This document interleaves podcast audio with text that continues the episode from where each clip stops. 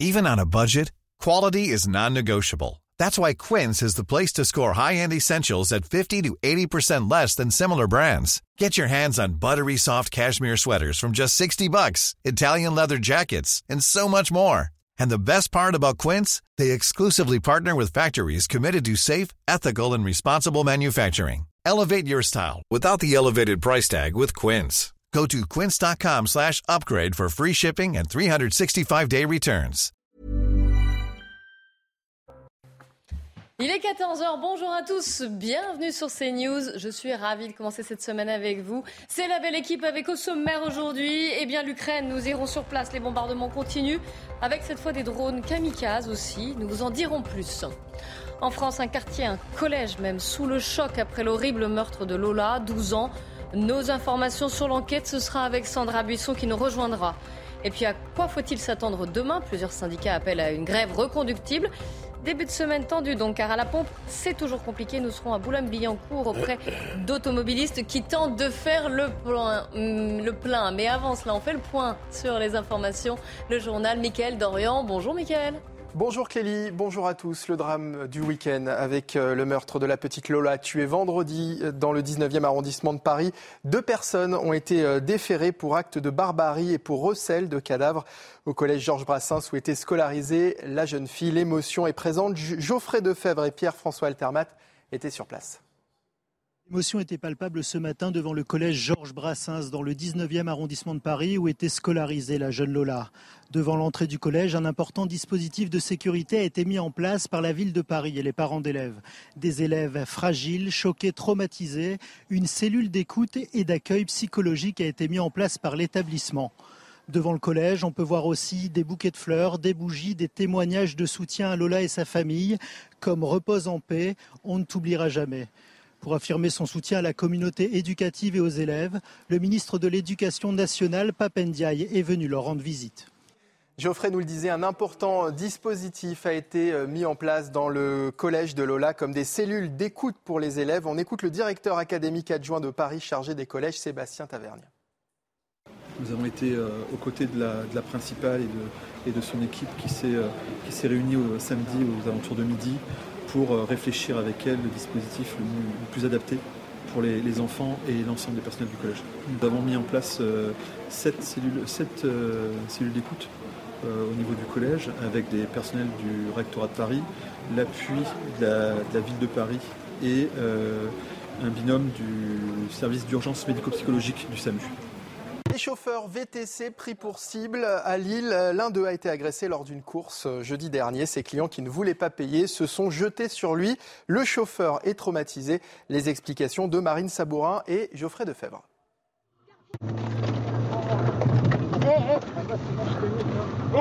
Des passagers qui refusent de payer leur trajet et une situation qui dégénère. Paniqué, le chauffeur hurle pour alerter autour de lui. Depuis son agression jeudi, le chauffeur VTC est traumatisé. Il ne sait pas s'il va reprendre le véhicule un jour. Il est vraiment atteint psychologiquement. On va faire les, constatations euh, médico-légales. Euh, donc on va voir euh, quel nombre d'ITT mon client va avoir. Mais pour le moment, il ne veut pas prendre le véhicule. Il ne veut plus remonter en voiture.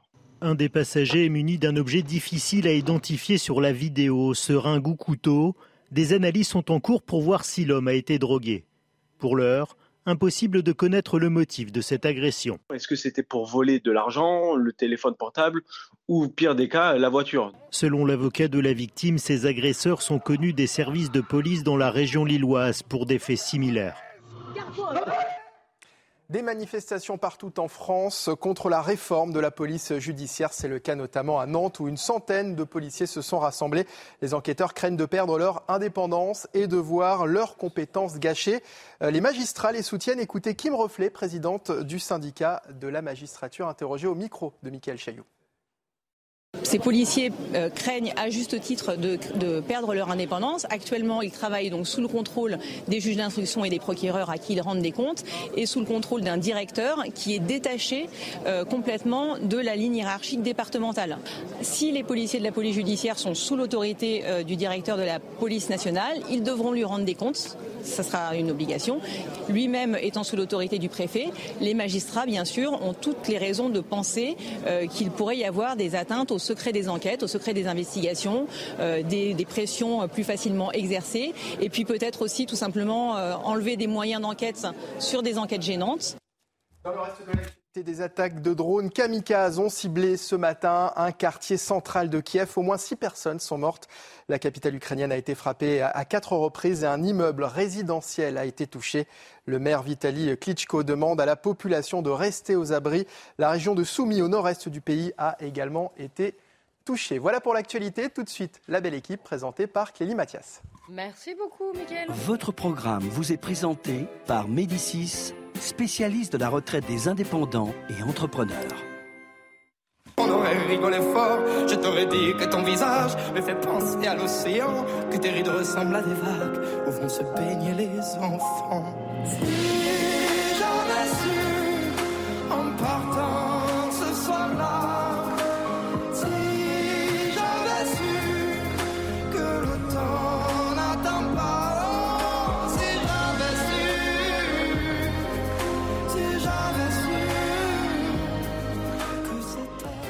C'était votre programme avec Médicis, spécialiste de la retraite des indépendants et entrepreneurs.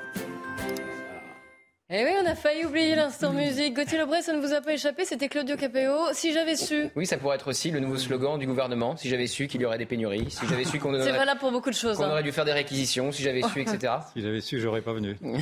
Ah non, restez avec nous, Yvan Riffol. Vous êtes le bienvenu également. J'en profite pour présenter le plateau. Hein. Eric de Ritmaten aussi, qui revient tout juste du mondial de eh l'automobile, justement, où Emmanuel Macron a pris la parole. On va y revenir dans un instant. On en parlerait ou pas? Parce que ça a bien changé le mondial de l'automobile. Hein. Je le couvre depuis 30 ans. C'est la première fois que je vois un salon aussi euh, j'allais dire pas pauvre, mais en tout cas complètement différent des années d'avant. C'est fini le tout auto, ah vous le savez bien, c'est le nouveau monde maintenant. enfin pour l'instant on n'y est pas encore d'ailleurs, hein, parce que au vu de l'usage que les Français font de leur voiture et de la galère qu'il y a en ce moment. Apparemment ils ont l'air de continuer à aimer l'automobile.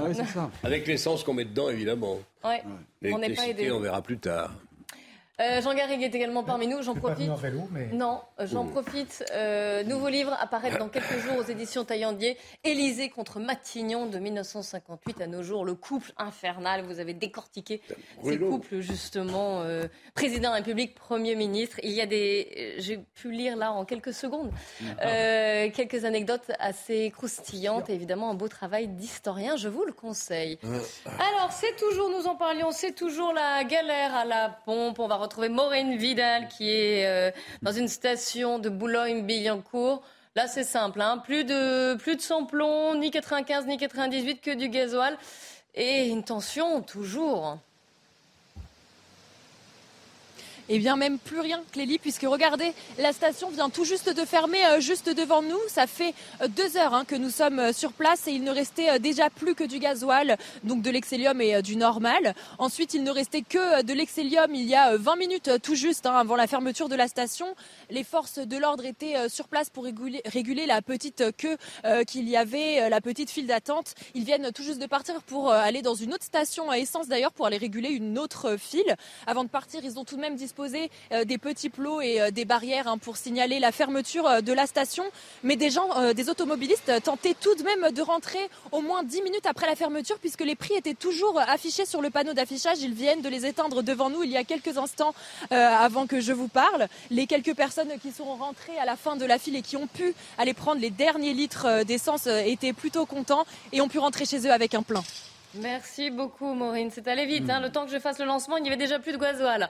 Euh, merci à Sacha Robin qui vous accompagne. évidemment, ces scènes de tension entre automobilistes, par exemple. Regardez. Il n'y a personne qui passe devant moi. Il mérite ma parole. Il n'y a personne qui passe devant moi. Il n'y a pas. Je passe à voir. Tu passes pas devant moi. On fait tous la queue poliment. Il n'y a personne qui me passe devant. Il va le laisser passer. Non, non, non. Pourquoi non, non, on sait très bien, ça fait trois heures qu'on fait la rue, tu fais la queue. Il n'y a personne qui passe devant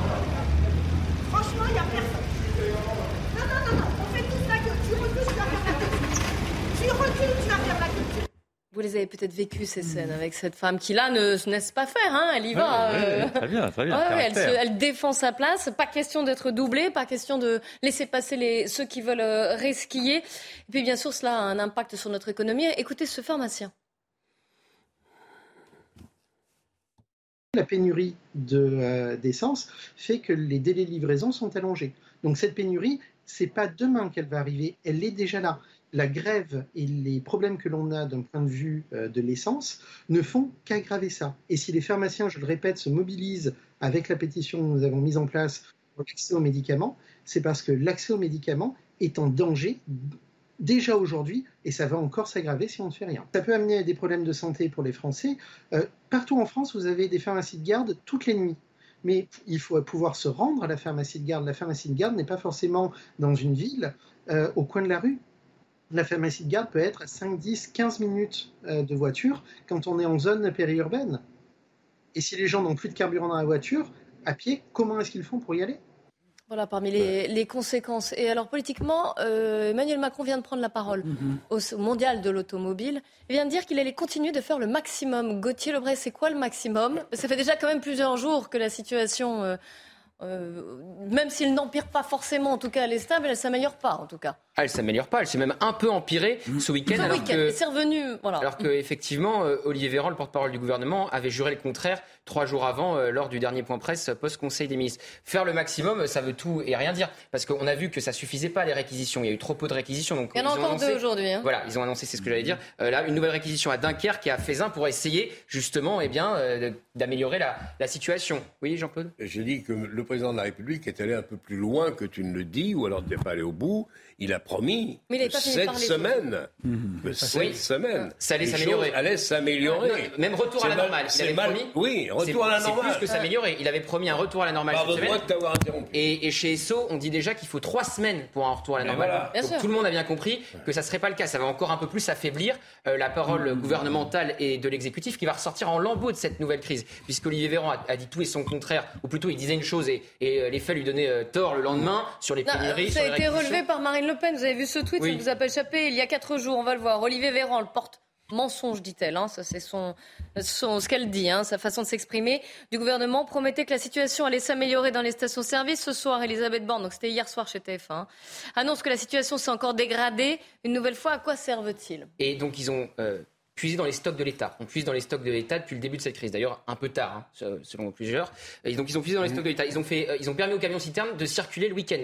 On importe à prix mm. euh, exorbitant du pétrole de nos pays voisins, notamment de la Belgique. Il y a eu des premières réquisitions. On voit bien que tout ça n'a pas suffi, et même pire, puisque ah, ça s'est détérioré. Donc effectivement, le, gouvernement est dos au mur. Il veut, il évidemment mettre fin à cette grève qui commence à poser vraiment des questions, puisque euh, cet accord euh, salarial avec Total Energy a été quand même ratifié par les principaux syndicats présents chez Total Energy. On rappelle que la CGT est minoritaire, que c'est une grève ultra minoritaire. En plus, Total n'a pas rien proposé. La CGT demandait 10% de, de salaire. Total a, proposé 7%. C'est un peu le but d'une négociation. Vous demandez 10%. Ah, ils, se battent un petit peu sur les calculs de chiffres. 7% égale 5% plus 2% de prix. mais vous savez, vous, je vous le dis. Euh, c'est difficile à comprendre, ça c'est vrai. Hein, la CGT demandait 10, euh, ils ont eu 7 plus une prime allant de 3 à 6 000 euros. C'est bon quoi.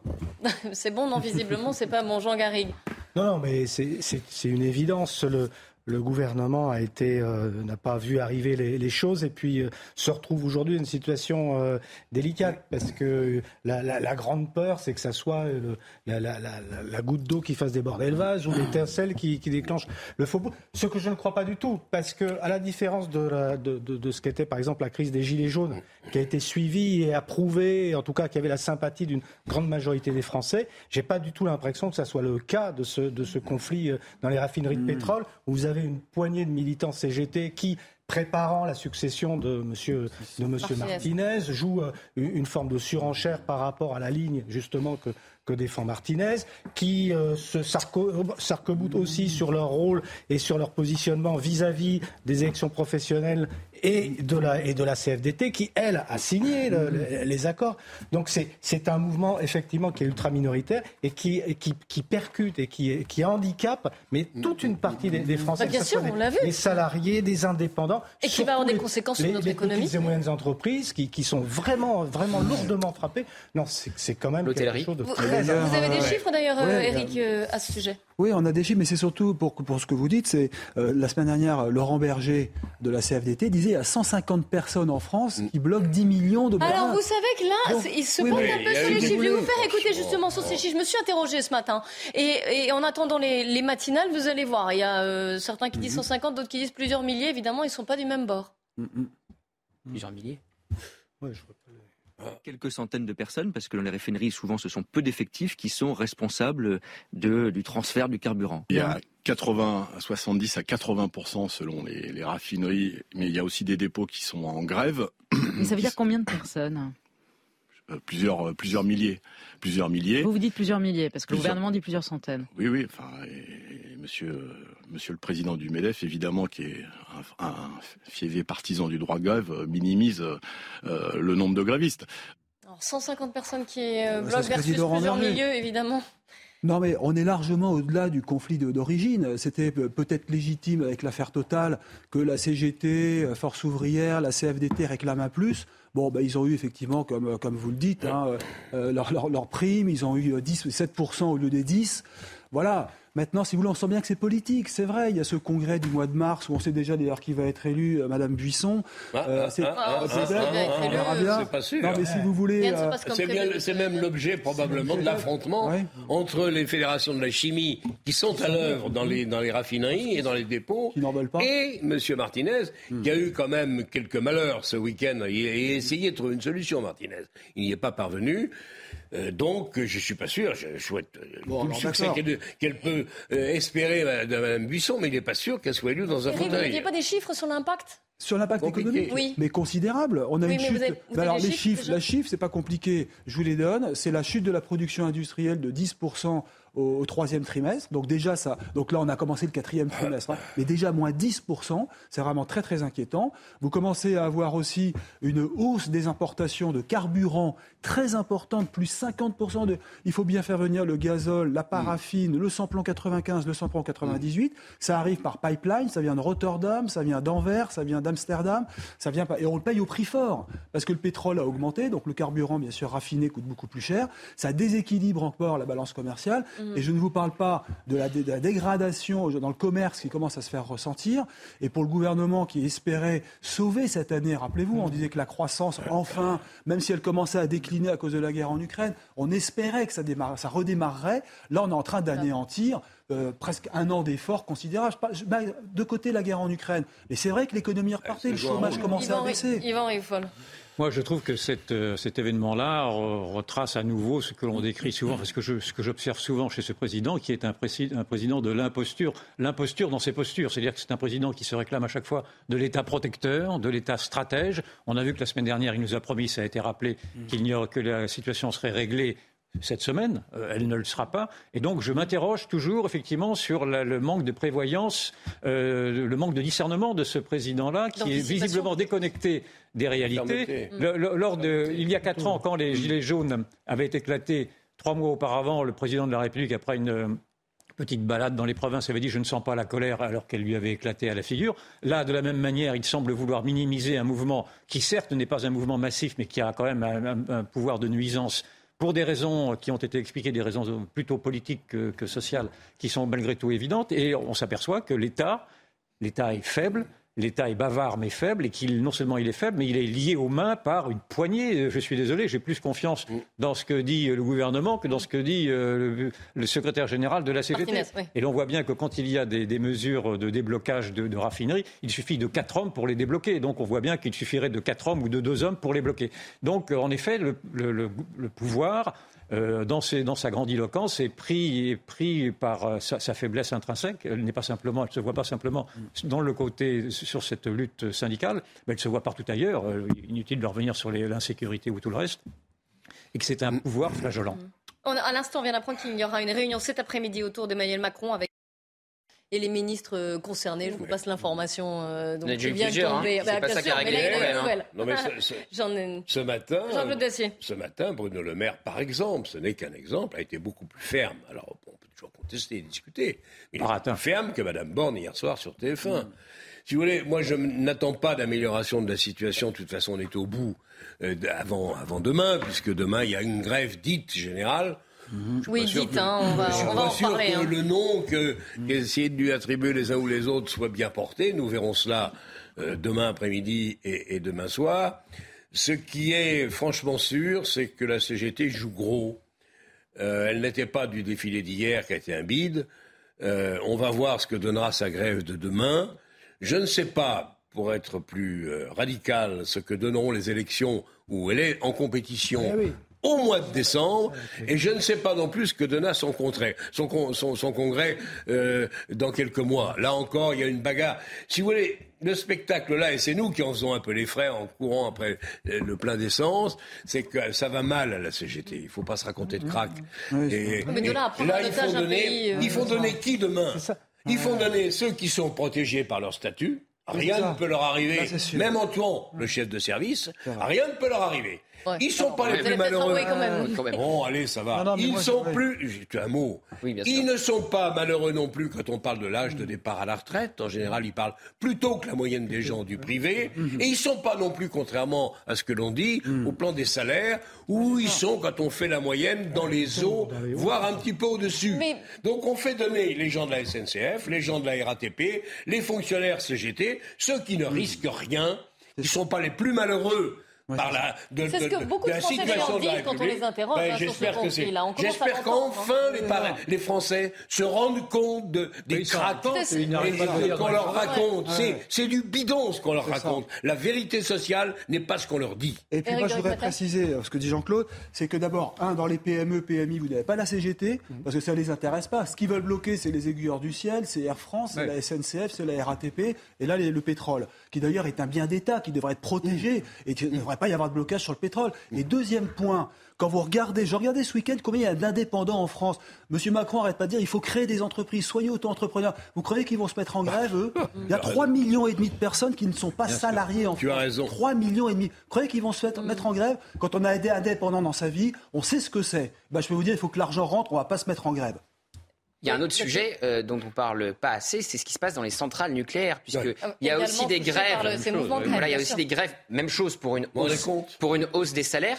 Et donc il y a cinq réacteurs. Vous vous souvenez, le gouvernement disait oui, on a la moitié de nos réacteurs en maintenance, mais ne vous inquiétez pas, ils seront prêts pour l'hiver. On passera, on l'hiver tranquillement. Et ben il y a cinq réacteurs qui vont être remis. euh, en marche, en retard, avec plusieurs semaines de retard à cause de cette grève. Et sur les chiffres de la CGT, alors euh, je ne sais pas combien ils sont exactement, c'est la guerre des chiffres effectivement entre la, entre la CGT et le gouvernement, mais il y a une chose qui est sûre, c'est qu'ils sont minoritaires, qu'il y a un accord Ah oui, oui, ça, majoritaire ça a été- qui a été sûr, signé, ça a été- et donc que c'est une grève minoritaire, voilà. Jean Garrigue. Alors, ce qui est intéressant dans cette affaire, je veux dire, à plus, à plus long terme, c'est parce que c'est pas d'hier euh, que ce jeu de la, de la Non. CGT, cette surenchère permanente, ce positionnement politique, euh, ça, ça remonte même à, Ça à fait un partie siècle. des mots de la République. partie des mots de la En République. effet. Mais je pense que l'opinion, elle est en train de basculer autour de ça. Je veux dire que, J'espère. que- je, le ré- je- je faisais la comparaison avec les, les- les gilets jaunes. C'est pas du tout la- la- la- la- le même mouvement qu'on discerne, dans l'opinion. Il y a toujours un courant de sympathie parce qu'il y a ce vieux tropisme révolutionnaire des, des Français qui, qui- qui existe. Il y a toujours cette sympathie, mais on voit bien là qu'il s'agit en fait de, de salariés plutôt privilégiés et qui ne, qui ne combattent que pour leurs propres intérêts. Et ça, c'est quelque chose qui est important. Et j'ajoute que malgré tout, euh, la dynamique sociale, c'est que euh, dans les entreprises, c'est la CFDT qui est en train de prendre la, la- la tête du le Faut le leadership. souhaiter Ils parce qu'ils ils ont une attitude assez, positive sur ce qui. Je pense que la, le CGT se comporte comme un ennemi du peuple. La CGT devient euh, en effet solidaire des plus privilégiés des salariés. Ça a été rappelé dans les grandes entreprises. On, on peut en effet se permettre le luxe de faire des grèves, et qui est, ce qui est interdit pour le reste. Et qu'au prétexte en effet de, de- de défendre le pouvoir d'achat, ce qui, est, en- ce qui est la priorité des priorités, on est bien d'accord dans un pays qui connaît une inflation qui va galoper au prétexte de défendre ce pouvoir d'achat, elle ne voit pas qu'elle est en train de meurtrir toute une partie de la classe moyenne, de la classe populaire, de la classe ouvrière, qui a besoin de sa voiture, qui ne peut pas travailler. Qui, la CGT sabote un, outil de travail. Et non seulement cela, mais j'étais hier. paradoxal pour. Euh, oui, j'étais hier dans la manifestation. je me suis émergé dans la manifestation pendant une heure et demie à peu près. J'y ai vu quelques gilets jaunes, mais c'était des gilets jaunes de la dernière, euh, de la dernière mouture, de les gilets jaunes de l'extrême gauche. Les gilets jaunes ne sont pas là. Non seulement ils ne sont pas là, mais je fais le pari qu'ils détestent ce qui se passe là, parce que d'en plus, au prétexte de vouloir défendre euh, des, taxations pour, pour soi-disant lutter contre le, réchauffement climatique, c'est une gauche, c'est une gauche qui ne comprend pas non plus que les, les gens les plus pauvres ne veulent pas précisément d'avoir une essence de plus en plus chère. Notamment, je parle de l'essence, mais on pourrait parler du reste. Petite pause, on se retrouve juste après le journal de 14h30 et puis on ira en Ukraine où les, des drones kamikazes s'abattent sur les villes, notamment sur Kiev. Et puis nous reviendrons sur cette euh, horrible histoire, ce meurtre de Lola, 12 ans. On fera le point sur l'enquête. Où en est-on? Que sait-on? Sandra Busson sera avec nous du service police-justice de CNews. A tout de suite. 14h30 tout pile sur CNews, c'est l'heure de l'info avant de reprendre le débat avec Clémence Barbier. Emmanuel Macron dit vouloir que la crise du carburant se règle le plus vite possible et promet de faire le maximum alors que la grève dans les raffineries Total Énergie se poursuit. Une annonce faite ce matin lors de l'inauguration du mondial de l'auto à Paris. Une réunion a d'ailleurs lieu cet après-midi autour du président, de la première ministre Elisabeth Borne et des ministres concernés.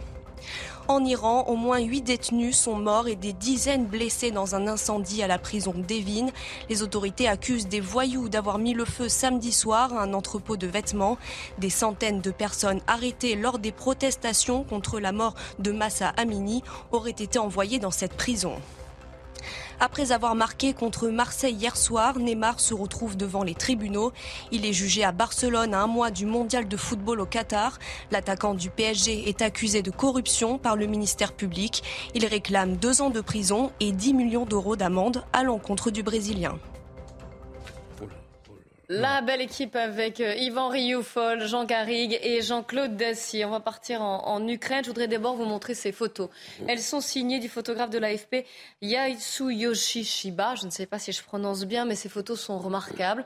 Vous allez voir, ce sont des attaques de drones, ce qu'on appelle des drones, des drones kamikazes, qui ont été fournis par, euh, par l'Iran, qui se sont abattus sur Kiev. Il y a plusieurs morts, au moins six morts. Voilà ces photos. Hmm. Je vous rappelle que les bombardements dans la capitale ukrainienne ont repris il y a euh, une semaine, jour pour jour, en représailles, je cite euh, Vladimir hmm. Poutine, euh, d'une destruction partielle du pont de Crimée. Vous voyez, donc ces attaques de, drones, on les voit bien là, ces drones, ces drones kamikazes. Donc dans un quartier central de Kiev, ces photos sont très fortes. Je, je vous laisse hmm. les, les regarder avant qu'on aille justement en, Ukraine. Vous voyez, il y a deux personnes qui tentent Hmm. justement de les, hmm. de les arrêter et de les, et de les intercepter des forces de l'ordre ou des soldats qui... Euh, les Ukrainiens demandent justement aux Occidentaux que leur envoyer des... Des armes qui, Voilà, qui, peuvent neutraliser ces... On va en parler avec le général Clermont qui sera en, bientôt avec nous via Skype, mais avant cela, on part en, Ukraine retrouver Clotilde Bigot qui est notre correspondante sur place. Clotilde, vous n'êtes pas à Kiev, vous êtes un peu plus au sud, pas très loin de Kherson, dans une ville qui s'appelle euh, Mykolaiv. Et là, les bombardements aussi ont repris. Oui, voilà. Alors, Mykolaiv, c'est une ville qui a beaucoup souffert au début de la guerre et maintenant, les bombardements reprennent parce que le front de Kherson est à un peu moins de 100 km à l'est. Il faut savoir qu'on entend les bombardements ici, les bombardements à Kherson. Ce matin, cette nuit, on entendait des bombardements au loin et ça vient du front de Kherson. Mais voilà, aujourd'hui, Mykolaiv, par exemple, le bâtiment que j'ai derrière moi, qui est complètement détruit, je vais essayer de vous montrer, voilà, euh, a été détruit à l'aide d'un missile S-300, un missile euh, russe, évidemment. Et euh, cette nuit, il y a eu trois drones kamikazes, les fameux Shahed, donc deux qui ont été abattus et un autre qui a explosé euh, dans une usine d'huile de, tournesol. Donc il faut savoir que voilà, les cibles sont très diverses, mais euh, il n'y a pour l'instant aucun bâtiment militaire autour de moi. Ici, c'est vraiment, il y a une cour d'enfants au milieu. Ce sont des bars HLM euh, où il n'y a que des habitants, que des civils. Merci beaucoup Clotilde Bigot pour votre témoignage. Et on, vient d'apprendre d'ailleurs que le, alors la Russie de son côté dit avoir atteint toutes ses cibles stratégiques.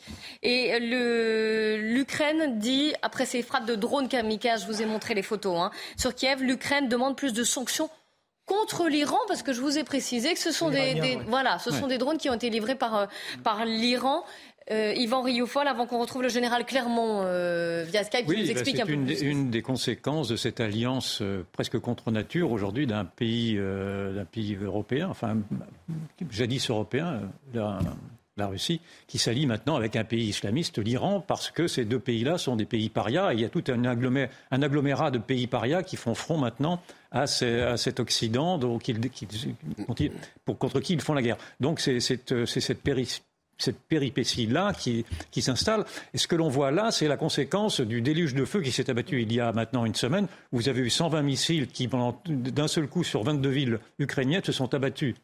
120 missiles russes se sont abattus d'un seul coup sur la ville ukrainienne, alors que l'on disait que la Russie était affaiblie et qu'elle avait épuisé son arsenal. C'était donc pour faire comprendre qu'il y avait quand même du ressort. Il y a de la réserve, oui. Il y a en tout cas de la réserve du côté russe et que l'Ukraine ne maîtrisait pas son ciel. C'est pour ça d'ailleurs que mm. l'Ukraine demande également une sorte de dôme, à, l'instar de ce qui se passe en Israël, où Israël arrive à se protéger des tirs euh, de Gaza par cette sorte de dôme aérien.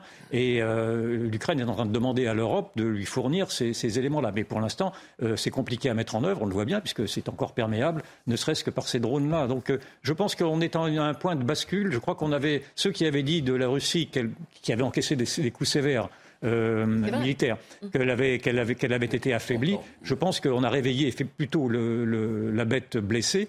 Mm. Et je crains, et je pense avoir compris que cette semaine allait s'engager une contre-offensive russe qui risque de faire des dégâts. D'accord. je pense que là, euh, c'est, pas neutre, enfin, c'est pas anodin de voir des drones d'origine et fabriqués, si j'ai bien compris, par, par l'Iran. Euh, aux mains des Russes, ou en tout mm. cas gérés Fabriqué par l'Iran, je crois. Géré par, l'Iran. Géré par l'Iran ou par les Russes. En tout cas, il y a une alliance là qui est forte. L'Iran, où en ce moment, vous le savez, c'est extrêmement tendu entre les émeutes et puis l'incendie là dans cette, dans cette prison. Même temps, on a un pays qui, qui est inacceptable pour des, pour, pour des gens qui sont soucieux quand même de voir ces, ces, ces, ces Iraniens retrouver un minimum de liberté. Et je parle pas seulement des femmes, mais évidemment les femmes en première ligne.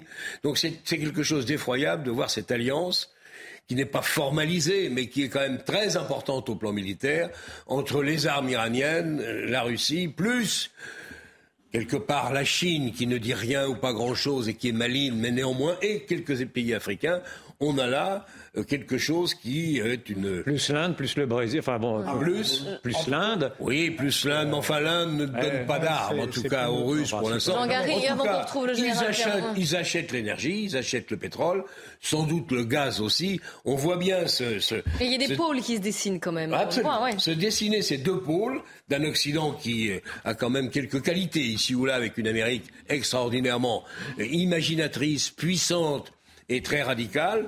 L'Europe qui fait ce qu'elle peut, et vous avez en face une Russie. Alors je ne sais pas si l'information de Yvan est bonne et qu'on va avoir une contre-offensive russe dans les jours ou les semaines qui viennent, on verra. Mais on voit bien que la Russie, la Chine, l'Inde, euh, l'Iran, ça fait beaucoup mm. de monde quand même. Ça fait pas forcément des moyens équivalents ah, à ce qu'on peut fournir à l'Ukraine. C'est quand même quelque chose qui est très préoccupant pour la durée et, les chances de voir la diplomatie essayer de trouver une solution. Jean Garrigue, puis le, général Clermont qui est en ligne avec nous. De savoir si, face à cette alliance, qui en l'occurrence est une alliance de deux régimes totalitaires, bah en tout cas dictatoriaux. Totalitaire, c'est pas le mot, mais de dictature. Totalitaire pour ce qui est de l'Iran, parce que c'est un islamisme de type totalitaire, et dictatorial pour ce qui est de la, Russie.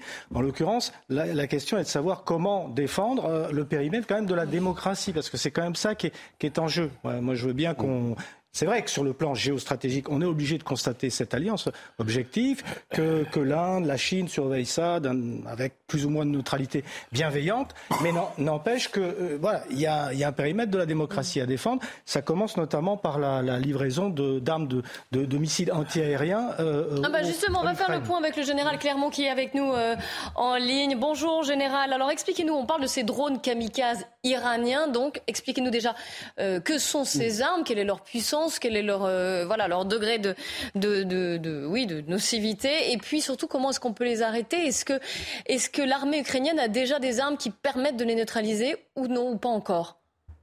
Ils sont arrivés cet été, il y a eu des livraisons massives de drones Shahed 136 et d'autres drones d'ailleurs de la part de l'Iran qui modifient le rapport de force. Hein. Le but c'est vraiment vraiment ça. Ils sont particuliers, les drones Shahed 136. Ils ont été utilisés dès le départ. En fait, ils sont arrivés à la fin du mois d'août et il y a déjà eu des tirs de Shahed 136 euh, mm. au mois de septembre euh, et également une, un tir important euh, le 10 octobre.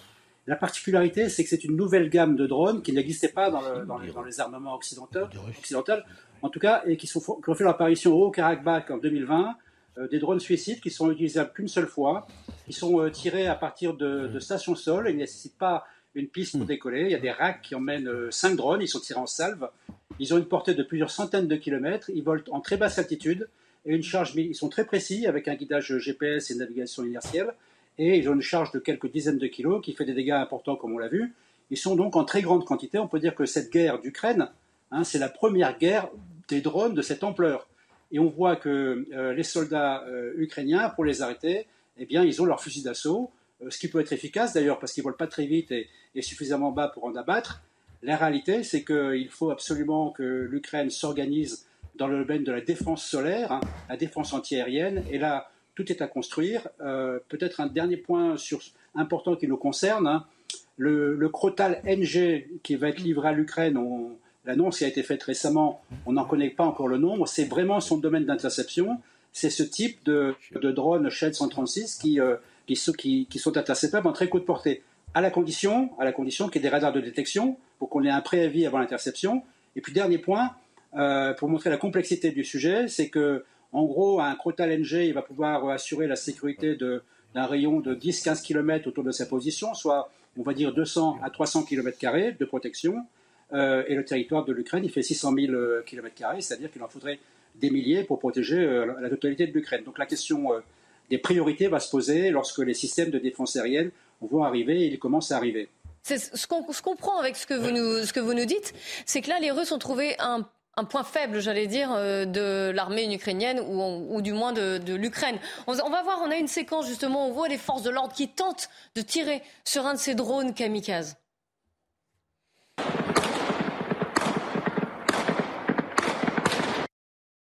Moi aussi. Hein.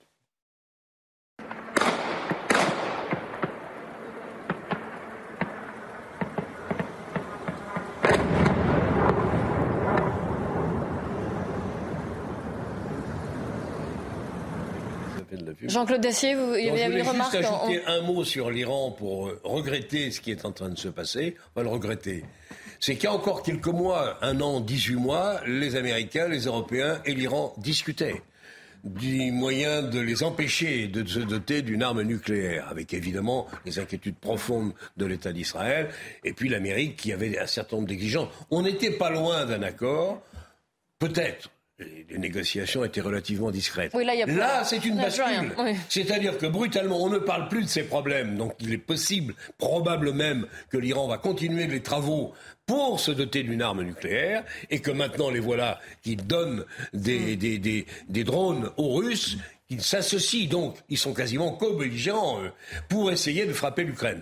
On est bien, si tu veux, face à, à une bascule, à quelque chose qui est en train de changer et c'est évidemment très préoccupant.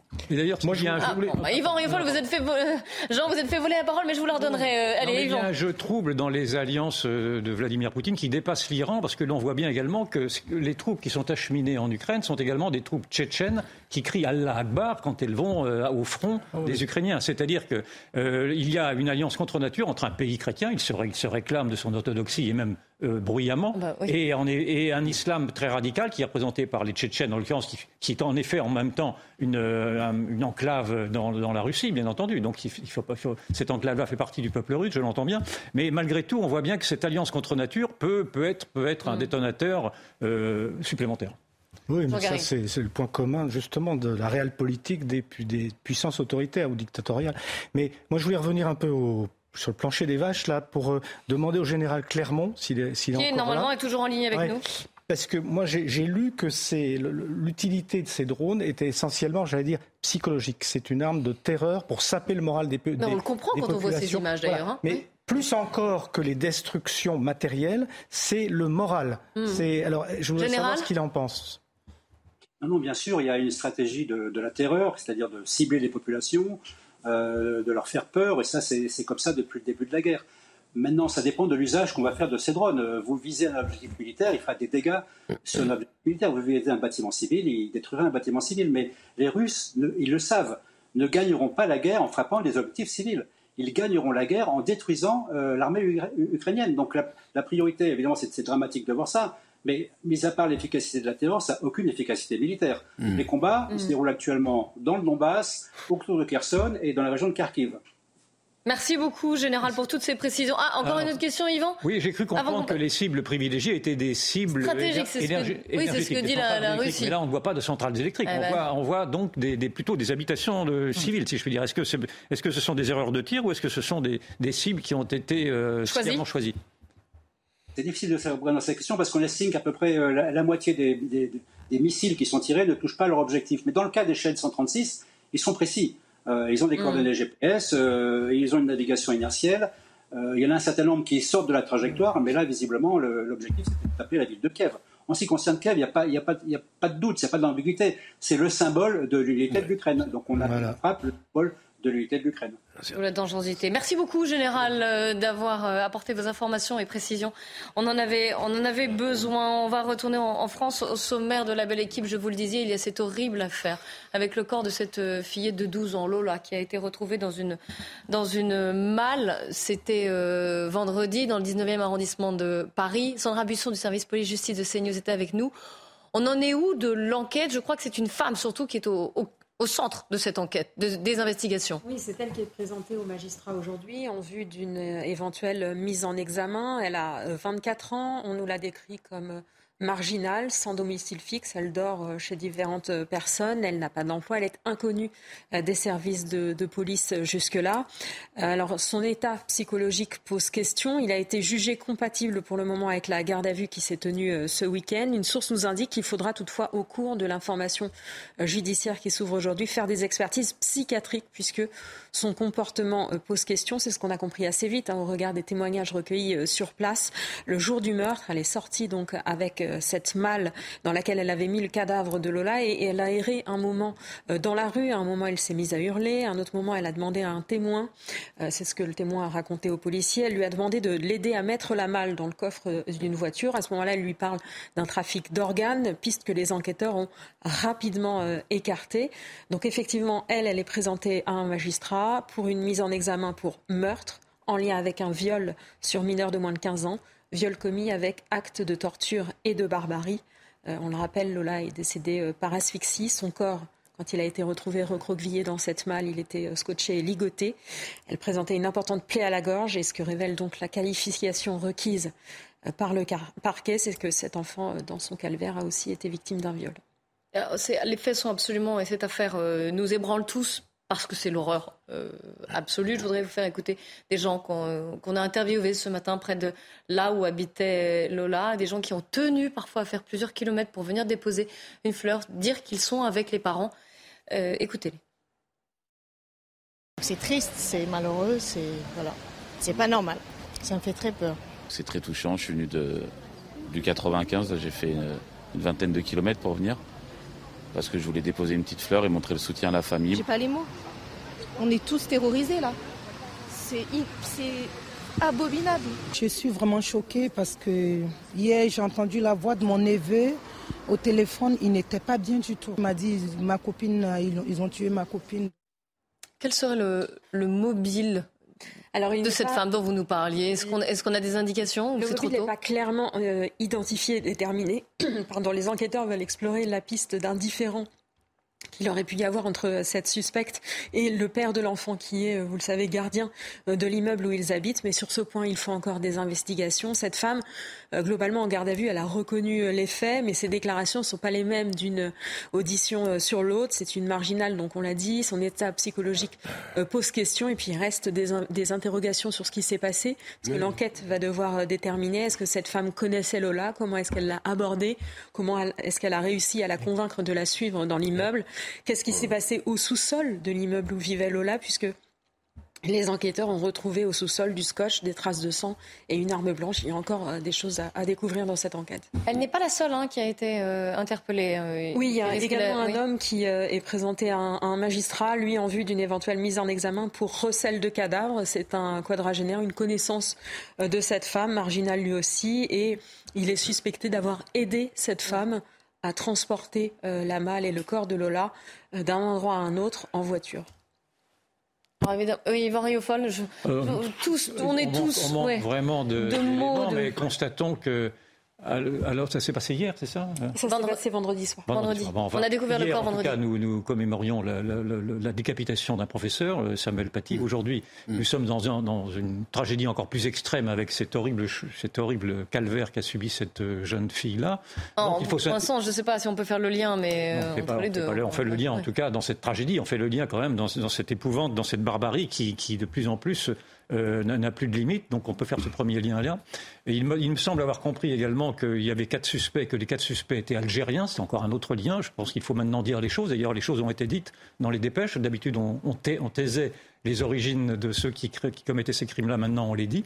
Je ne sais pas s'il faut aller au-delà de cela ou pas. Non, vous n'êtes pas. Oui, Sandra, je, je, je, réagissais juste et, Et constatons que cette petite Lola est une petite, petite euh, fille euh, blonde aux yeux bleus. Et donc, euh, ça, se passe dans un contexte où l'on voit bien que le racisme anti-blanc est quelque chose. Je ne sais pas du tout si c'est ça, mais le contexte général porte également à poser toutes ces hypothèses, de savoir est-ce qu'il n'y a pas non plus une sorte de répulsion face, au, face aux blancs, face à ce que représente aujourd'hui une petite fille blonde aux yeux bleus pour, pour certains qui détestent la France à ce point. Et la question est de savoir également, mais j'élargis le débat bien entendu, mais on n'a pas les éléments, pourquoi est-ce qu'une partie de ces gens qui, qui nous ont rejoints nous détestent à ce point?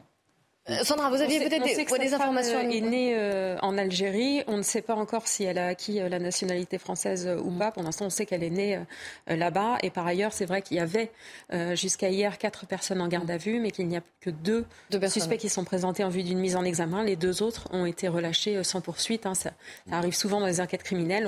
On, interroge plusieurs personnes. Oui, il y a un coup de filet assez large. L'entourage on resserre, parce que aussi peuvent aider l'enquête dans ce qu'ils ont vu. Par exemple, l'homme qui a trouvé la malle dans cette cour d'immeuble a été euh, auditionné en garde à vue. Il a été relâché sans poursuite. Lui est seulement le témoin de la découverte du cadavre. Jean Garry. Non, moi, évidemment, c'est l'horreur. Il n'y a pas d'autre mot. Mais je pense aux parents de la, petite fille. Mais je, mon réflexe d'historien, c'est peut-être de ne pas aller aussi loin que, l'interprétation que suggère Yvan, même si peut-être que cette interprétation. mais c'est ce qui nourrit le débat entre vous deux. Oui, oui. Vous ayez chacun des approches différentes. juste un contexte. non, non, non, mais Et chaque approche est valable. Euh, quand Jonathan Daval a sans doute euh, vraisemblablement brûlé sa, sa femme, bon, c'était un blanc, euh, tout ce qui il n'y avait pas d'intention euh, raciste de quelque sorte dans, ce, meurtre qui était pourtant horrible aussi. Mais, euh, mais c'est vrai que bon, là, il y a, y, a, y a, quelque chose qui, de, de, barbare, quelque chose qui, qui nous échappe, euh, quelque chose qu'on a du mal à cerner. Moi, je, je, je manifestement, c'est l'acte de quelqu'un qui est déséquilibré pour des raisons que, je, que, je ne connais pas. Donc, je, pense qu'il faut peut-être un peu attendre avant de, de, sauter trop vite à des, à des interprétations, mais rien n'est à exclure. Moi, je veux évidemment attendre euh, quelques jours et que l'enquête nous fournisse un mobile solide, sérieux, et, qu'on sache qui a fait quoi exactement. C'est une horreur absolue, vraiment absolue. Elle a été violée en plus, cette gamine. Oui, c'est ce que nous expliquait Sandra Busson, 12 ans. Elle a été quasiment égorgée. Non, enfin, c'est fou. Je veux dire, moi, je sais, j'ai pas de mots. Moi, je sais pas quoi dire sur des choses comme ça. Euh, simplement, si euh, la, l'enquête, et je le souhaite de tout cœur, euh, est capable de nous dire dans les heures qui viennent des choses précises et sérieuses sur la culpabilité des uns ou des autres. J'espère que le procès ne mettra pas dix ans avant de venir et qu'il faudra savoir mettre hors d'état de nuire des individus qui, franchement, on sort des cavernes, là. franchement, et encore. Même quand on est sorti des cavernes, on était plus civilisé que, que ce, qui, ce que ces types ont fait. Enfin, c'est pas acceptable. Euh, tu vas trop loin. Oui, je vais un peu loin, mais c'est pour le euh, plaisir. C'est la seule suspecte euh, du meurtre. Hein. L'homme n'est pas suspecté d'avoir participé. Eh bien, tant mieux, mais si c'est vraiment elle. le parquet a requis son placement en détention provisoire et on rappelle que si jamais à l'avenir elle est jugée et déclarée coupable de meurtre avec viol, torture ou acte de barbarie sur mineur de 15 ans, elle risque la perpétuité incompressible. C'est bien. Merci Sandra d'être venue. Évidemment, vous allez suivre ce dossier pour CNews. Donc, dès qu'on a des, informations supplémentaires, vous viendrez euh, nous le dire. On reste ensemble. À quoi faut-il s'attendre demain? Il y a une euh, grève. Plusieurs euh, syndicats qui ont appelé à la grève dans différents secteurs. On va faire le point. À tout de suite. Ah, mais c'est fou. 15h sur CNews, on se retrouve pour la belle équipe, le journal pour commencer, Mickaël Dorian. Bonjour Clélie, bonjour à tous. Et à la une de l'actualité, des tensions ce matin devant le lycée Joliot-Curie de Nanterre. La police et les lycéens se sont répondus par des tirs de mortier d'artifice et du gaz lacrymogène. Jeanne Cancard, vous êtes sur place. Que s'est-il passé? Quelles sont les causes de ces affrontements?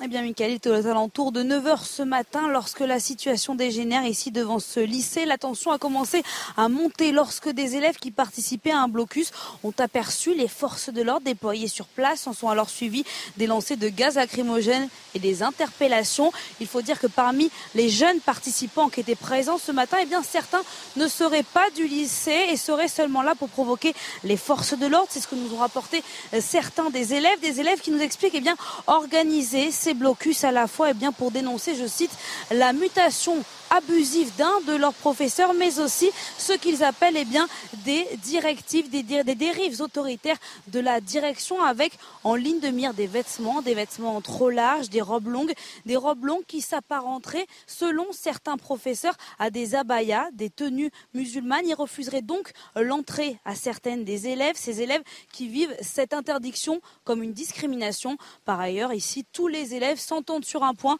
pour dire qu'ici, l'attention n'est pas prête de retomber. Merci Jeanne Cancard en direct de Nanterre. Total Énergie prolonge sa remise de 20 centimes d'euros à la pompe pour deux semaines supplémentaires. Alors que la grève a fait monter les prix, la Première ministre Elisabeth Borne a également annoncé la prolongation de la ristourne de 30 centimes d'euros. Alors ces aides sont-elles suffisantes? On est allé vous poser la question.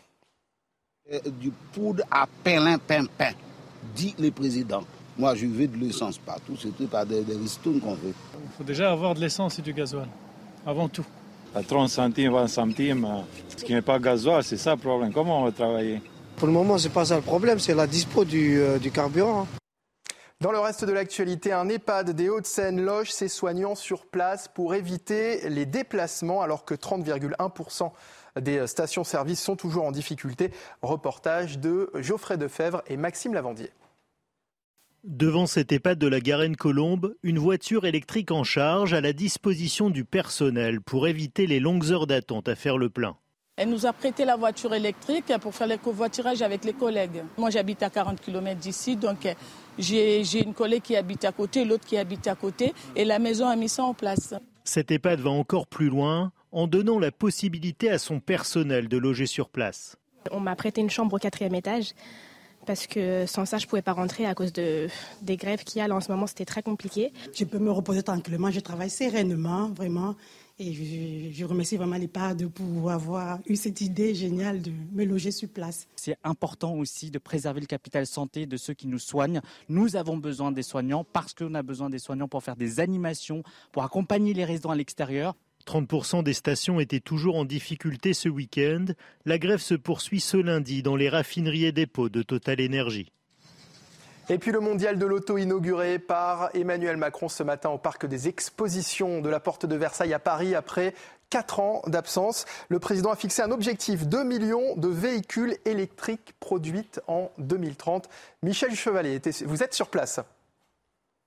Oui, voilà. Eh ben, la grande nouveauté pour moi dans ce salon, bien sûr, c'est du tout électrique. C'est la grande offensive de l'électrique, mais surtout, c'est l'arrivée sur le marché des Chinois. Regardez, regardez cette voiture. Voyez? Ça. Voyez la qualité extérieure? Bon, ça pourrait être du Renault, du Peugeot. Elle est tout à fait dans les standards. Bon, peut-être l'intérieur, un petit coup d'œil. Voilà, peut-être un petit coup d'œil. Bon, ça pourrait être, disons, un petit peu plus moderne. Mais surtout, surtout, cette voiture chinois chez BID, c'est-à-dire le nom va vous faire sourire, hein, c'est construisons, construisons pour votre avenir. Ben, eux, ils visent très loin dans l'avenir, ils se disent, on va en produire des voitures, celle-ci, ce modèle-là, près de 10 000 ils vont les importer et surtout le prix va être de 20 000 euros inférieur aux standards européens, par exemple au Peugeot et au Renault. Donc, pour résumer, c'est ce salon marque la grande offensive, l'arrivée sur le marché français et surtout européen des Chinois. Et comme m'a dit un responsable de Renault, en off, comme on dit dans notre métier, attention chevalet, ça va faire mal. Merci Michel Chevalier depuis le Mondial de l'Auto qui a ouvert ses portes ce matin. Allez, la suite de la belle équipe avec Lélie Mathias et ses invités. Merci Michel, on est prévenu. Hein. Attention, ça va faire mal, comme dit Michel Chevalet. La belle équipe qui reprend avec aujourd'hui Yvan Rioufol, Jean Garrigue, Jean-Claude Dacier et puis de la rédaction de CNews, Eric de Ritmaten et Gauthier Lebray. Vous avez eu peur des véhicules chinois, Eric, euh, vous qui étiez au Mondial? Peur pour la France. Ah oui, quand même. Donc vous êtes comme, vous êtes comme euh, Michel Chevalet, vous êtes d'accord avec lui. D'abord, il n'y a que des marques nouvelles, hein, vous les connaissez pratiquement plus. Et puis n'oublions pas que les grandes marques traditionnelles, les BMW, les Ferrari, les Volkswagen, les Audi, ne sont plus présentes au mondial de l'automobile. C'est quand même un tournant. Ah ah non, elles ne ah sont plus là. Stellantis, qui est le groupe Peugeot, a 15 marques. Il n'y en a que 3 présentes. Vous avez DS. Ils ont réduit la. Peugeot, vous avez Jeep. C'est très cher. Euh, et, les Chinois, oui, ils vont attaquer parce qu'ils proposent des voitures électriques. Ils proposeront à 30 000 euros, là où on sera, nous, à 50 000. Donc il y a un vrai, vrai souci. Ils vont attaquer le marché par l'électrique. Péril jaune. Péril jaune. mais on, en, parlait avant. C'est pas demain que je vais acheter une voiture électrique chinoise. merci pour cette euh, remarque personnelle, euh, Jean-Claude. On va Oui, mais à portée relativement universelle.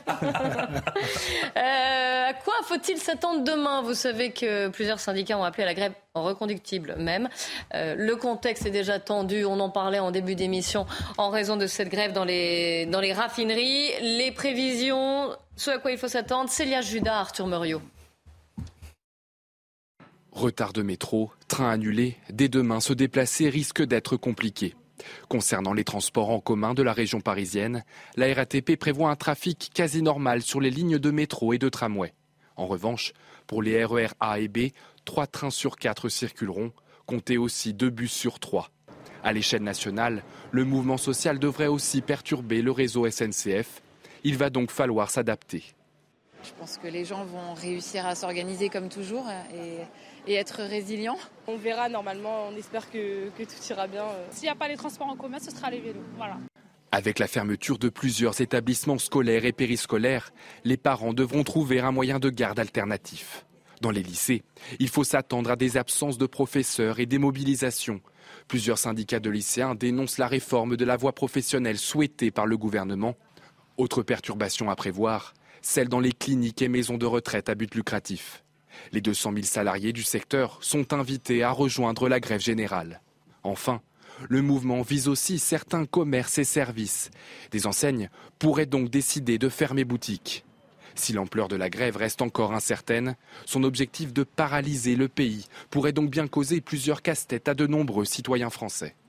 Alors, grève générale, on n'y est pas encore, hein, Gauthier Lebray. Hmm. La question qui se pose, c'est est-ce que ça va être reconductible ou non? Parce que demain, bon, certes, on l'entend, des revendications, et euh, cette journée est prévue. Reconductible ou non, là, ça serait, on passerait une autre, un autre stade. Ah oui, parce que ça impacterait les vacances de la Toussaint pour les Français. Déjà qu'ils ont du mal à faire le plein. Si en plus il n'y a pas de train, effectivement, ça bloquera et ça mettra de la colère euh, dans les gares. Mais effectivement, euh, grève générale, bon, bah, c'est de la communication. C'est de la communication de la CGT. oui, la CGT qui parle de grève générale, qui veut mettre le pays euh, à l'arrêt et qui donc effectivement fait de la com. Mais pour le moment, effectivement, on est loin, loin, loin du mouvement des Gilets jaunes. On l'a vu hier dans la rue avec la manifestation de la France Insoumise où il n'y avait pas d'ailleurs, où il n'y avait pas d'ailleurs la CGT et les principaux syndicats à peine 30 000 personnes selon la police et le cabinet euh, occurrent. Donc ça fait deux sources différentes qui euh, eh bien, stipulent qu'il y avait 30 000 personnes dans les rues hier. C'est plutôt une déception pour Jean-Luc Mélenchon qui voulait revenir qui lui disait 140 000 personnes. Après, hein. voilà, après une rentrée euh, cataclysmique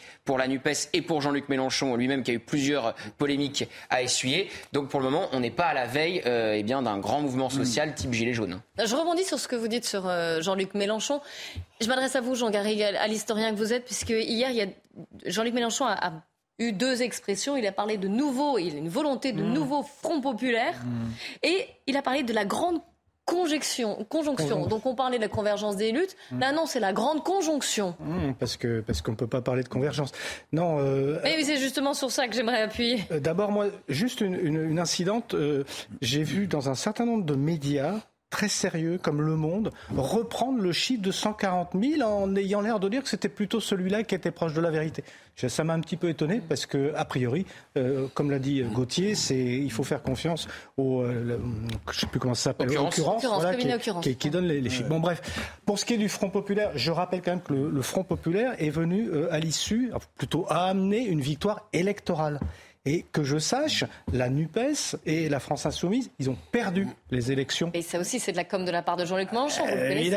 On voilà, il, est... il se voyait déjà Premier ministre. Le troisième, tour social, troisième tour social est un échec. On l'a vu, on l'a vu hier, manifeste. Euh, la CFDT ne participera pas à la grève interprofessionnelle de, de demain. C'est le plus grand syndicat français. Donc voilà, euh, moi je veux bien qu'ils prennent ses désirs pour, pour, des réalités. Mais en plus, le Front populaire, il s'articulait sur une situation, sur une, une, société donnée à un moment donné qui est plus du tout, qui est plus du tout la même, sur un mécontentement généralisé, sur des revendications qui étaient pour beaucoup justifiées et partagées par une très grande partie des, des, des salariés, et c'est ça le plus important. Aujourd'hui, on a une fragmentation de, de, de des, des, protestations, une fragmentation des, demandes sociales qui, qui, qui, qui s'oppose à cette idée de Front populaire. J'ajoute qu'à la tête du Front populaire, il y avait quelqu'un qui s'appelait Léon Blum, et que j'ai jamais entendu euh, Léon Blum dire la police tue ou des choses de, de ce type. Donc voilà, on est dans quelque chose de quand même de très très. Et la grande conjonction? La grande conjonction, euh, on, voit bien. Alors ça, c'est lui qui l'a dit. Hein. Il n'y a aucune euh, référence historique euh, là-dessus, si ce n'est conjonction de, conjonction de coordination, mais qu'on a appris à l'école. Mais non, non, on, est on est là dans quelque chose qui qui ne qui, qui est, complètement artificiel. Mm. Voilà, c'est une incantation, mais c'est pas une réalité. Oui, oui. Et le Front populaire, ils ont fait passer de 48 heures la, semaine de travail à 40 heures. Vous voyez, à l'époque, quand même. Alors, sachant, sachant malheureusement qu'un an après, un an après, toutes les, les entreprises étaient revenues à 48 heures. Jean-Luc Mélenchon est très habile pour se construire un récit, son propre récit. D'ailleurs, qu'il l'a réhabilité hier, parce qu'il a quand même reçu l'aval d'une foule qui était quand même assez importante, malgré tout. Moi, j'y étais, il y avait, moi, je dis 40 000 personnes à peu près, qui, qui l'a plébiscité, alors même qu'il était déstabilisé par les affaires Quatennens, etc. Et l'appui qu'il avait pu donner à son bras droit. Et, et donc, euh, je pense que ceci a été fait pour pour le conforter dans le fond, dans, sa position. Il a été réintroduit sur son trône. Pour le reste, moi je suis persuadé que cette gauche-là est coupée du peuple depuis longtemps. Et j'en veux pour preuve que toute cette partie de la gauche qui a appelé, qui a appelé hier à manifester, cette gauche de la NUPES et des syndicats, ont toutes euh, appelé à voter pour Nicolas Sarkozy au deuxième tour, ou appelé en tout cas à faire... Euh, oui. Emmanuel Macron, ah, Moi aussi j'ai eu un... Quelle année on revient Emmanuel Macron au deuxième tour, ou en tout cas à faire obstacle au, au Rassemblement national. Appeler à Emmanuel Macron, c'était le PS, c'était le PC, c'était la CGT, c'était la CFDT, c'était même Mme hmm. Madame Rousseau, et à faire, à faire euh, échouer le, Rassemblement national, c'était euh, Jean-Luc Mélenchon lui-même qui a été remercié par le président de la République. Donc on voit bien que cette gauche qui, qui, qui, voit le Front National comme étant répulsif oublie que le Front National est le réceptacle aujourd'hui de ce vote populaire-là, quel que cela plaise ou non.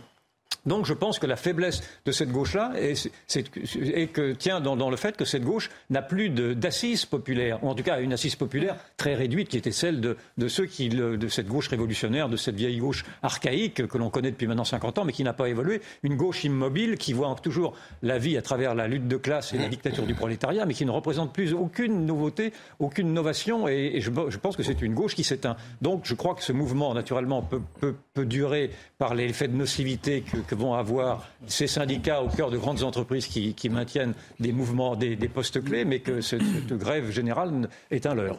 Alors, encore une fois, le grève général, c'est eux. Voilà. C'est leur, exactement, avec tous les guillemets d'usage. oui, alors, Eric Matin, un point peut-être, et je vous donne la parole. sur la grève générale, bon, on verra bien. Mais quand même, à la SNCF, là, il y a un levier, la CGT mm. numéro 1. Euh, Sudrail, je crois, a aussi appelé à la grève. Alors, je ne sais pas s'ils ont confirmé ou pas, mais ils ont, ils ont disaient hier, on envisage d'appeler à la grève pour, pour demain. euh, vous voyez, il y a FSU dans d'autres cas. Les... donc, ça veut dire quand même qu'il y a plusieurs syndicats quand même dans le coup. Ça peut être une journée quand même assez dure dans les transports, j'entends. Jean-Claude Dacier. pour revenir à la manif d'hier, il faut reconnaître que Mélenchon avait réussi au moins un coup, c'était revenir à ses côtés Annie Ernaux, prix Nobel de littérature, donc. Euh, entouré d'un vraiment d'un prestige exceptionnel. Pour le reste, moi, je m'interroge toujours quand j'écoute, et ça arrive fréquemment, Jean-Luc Mélenchon, je m'interroge toujours sur la sincérité de son discours. Hum. Est-ce qu'il croit vraiment à ce qu'il dit quand il nous annonce le retour imminent ou bientôt du Front populaire, lorsqu'il nous affirme que la manifestation d'hier avait 140 000 personnes, alors que hum. aucun observateur sérieux ne le suit sur ce chiffre, ou alors cynique comme il est, est-ce qu'au fond, il instrumentalise hmm. les 35, 40, 45 000 personnes qui sont venues le rejoindre hier à son seul profit? En réalité, hier, je trouve que Jean-Luc Mélenchon était seul et que l'immense majorité des Français, l'immense majorité des Français n'était pas à ses côtés. C'est sûr. Vous voyez pas, Yvan Riofol, vous n'avez pas forcément la même. Non, euh, il n'était pas seul, non. Il, était avec toute cette extrême gauche qui fait bloc au contraire. il, a, il, a vraiment il y avait une ferveur qui était palpable autour de sa personne. Oui, c'est ça, on est d'accord. Il instrumentalise la foule à son profit. C'est ce que j'ai dit tout à l'heure. Il, construit son propre récit. On est il, conforte son Mais ça mène pas au pouvoir, ça, cher, Yvan. Je suis bien d'accord. Il faudrait une élection surtout. La NUPES est quand même très fracturée, hein, parce qu'il parle de Front populaire, mais elle ne fait pas front, la NUPES. Et on l'a vu, on l'a vu aussi récemment effectivement Quatennens, sur la, non-affaire Bayou, puisqu'il pour le moment il n'y a, pas d'affaire euh, judiciaire, sur la personne de Jean-Luc Mélenchon après le tweet qu'il a fait sur l'affaire Quatennens, après le tweet où il a fait une allusion douteuse à la Révolution française en disant maintenant les Français faites mieux. Donc il y a eu euh, vraiment. même sur le, travail et les allocations entre Fabien Roussel Exactement, et, les membres de la LFI. Il préférait la France du travail à la France des allocs. Effectivement, donc la NUPES, elle, ne fait pas front du tout en ce moment. C'était la première fois qu'elle faisait front depuis la rentrée en tout cas. Mais j'ai cru, moi j'ai perçu une sorte d'acquittement qui était, qui était donné par la NUPES à à Jean-Luc Mélenchon et par là même à, Adrien Quatennens. Je pense que, alors que Mme Rousseau était également dans le défilé, Mme Rousseau n'a peut-être pas perçu le fait que ces gens, ces gens qui venaient pour plébisciter Mélenchon plébiscitaient également le soutien qu'il apportait à Quatennens, et ce qui me laisse, fait, ce qui me laisse euh, entendre, qui laisse entendre que Quatennens pourrait revenir dans le jeu. On, verra, on n'y est pas encore. Allez, on sera à vos côtés demain pour cette, euh, pour cette grève. CNews sera à vos côtés. Nous on se retrouve euh, de 14h à 17h même pour vous faire vivre cette journée et vous aider, vous donner toutes les informations. Dans un instant, le débat continue continue. Là, c'est 90 minutes info. Michael Dorian et ses invités qui va revenir évidemment euh, sur euh, la grève dans les raffineries, les dépôts. Je vous rappelle qu'ils sont toujours bloqués et que c'est toujours la galère pour les Français. Cela a d'ailleurs un impact de plus en plus fort sur notre économie.